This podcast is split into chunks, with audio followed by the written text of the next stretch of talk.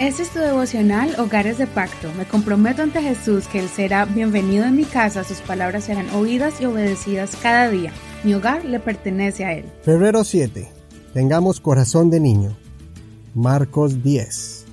Y levantándose de allí fue a las regiones de Judea y de más allá del Jordán. Las multitudes volvieron a él y de nuevo le enseñaban como él acostumbraba. Entonces se acercaron unos fariseos para probarle y le preguntaron si era lícito al marido divorciarse de su mujer. Pero él respondió y les dijo, ¿qué les mandó Moisés? Ellos dijeron, Moisés permitió escribir carta de, de, divorcio y despedirla. Pero Jesús les dijo, ante la dureza de corazón de ustedes les escribió este mandamiento. Pero desde el principio de la creación Dios los hizo hombre y mujer. Y por esta causa el hombre dejará a su padre y a su madre y se unirá a su mujer y serán los dos una sola carne. Así que ya no son más dos, sino una sola carne. Por tanto, lo que Dios ha unido, no lo separe el hombre. En casa de sus discípulos volvieron a preguntarle acerca de esto.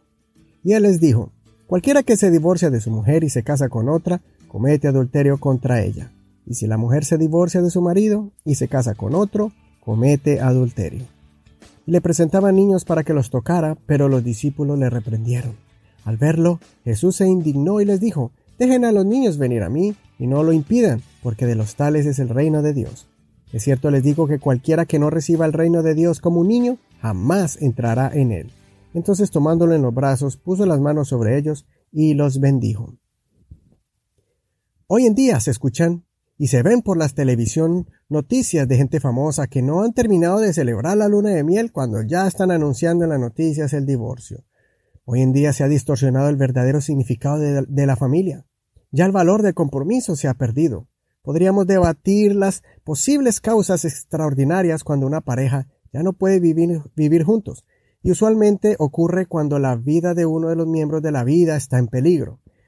Pero ese no es el tema precisamente. Realmente el enfoque de hoy es que actualmente y en general se ha perdido el significado grande de lo que es tener carácter, el Señor diseñó la familia y el matrimonio no solo para tener hijos, para que también espiritualmente fuéramos moldeados y transformados.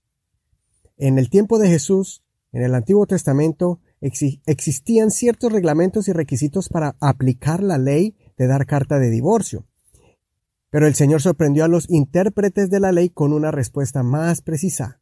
El problema radica en el corazón del hombre. Cuando el corazón del hombre se endurece, no importan los argumentos ni las razones, se vuelve egoísta, egocéntrico y quiere buscar el bien propio. Se olvidan del dolor y el daño a los hijos con alguna aventura o un arranque emocional. Y este principio se aplica a cualquier clase de pecado o maldad, abandono de los hijos, alejarse de la familia, perder la fe, el robo, el engaño, la estafa, etc. Todo esto es causado por la dureza del corazón. Entonces, ¿cuál es el antídoto contra la dureza del corazón? Está en la siguiente historia que Jesús nos enseña que debemos ser como niños. Un niño es sensible a las emociones del otro. Comparte. No todos, pero aprenden a hacerlo. Ellos enseñan se dejan enseñar y están constantemente aprendiendo. Lo mejor es que si se pelean con su hermanito o amiguito, después de un tiempo se olvidan de eso y terminan jugando otra vez, como si nada hubiera pasado. Recuerda, si comienzas a pensar y a sentir como un niño, vas a poder hacer más llevadera las relaciones y momentos difíciles con tu familia y con los que te rodean. Pero lo mejor de todo es la promesa de aquellos que son como niños serán parte del reino de los cielos. Consideremos este verso bíblico. Ezequiel 11:19. Y les daré un corazón y un espíritu nuevo.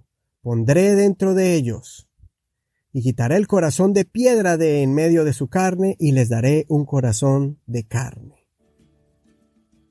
Abre tu corazón y deja que el Señor realice la cirugía a corazón abierto y haga el trasplante de corazón. Te quite el de piedra y te ponga uno de carne, sensible a su voz. No olvides leer todo el capítulo entero y hacer la oración por ti y por los demás. Que el Señor escuche tu oración en este día le dé un corazón sensible y un corazón de niño.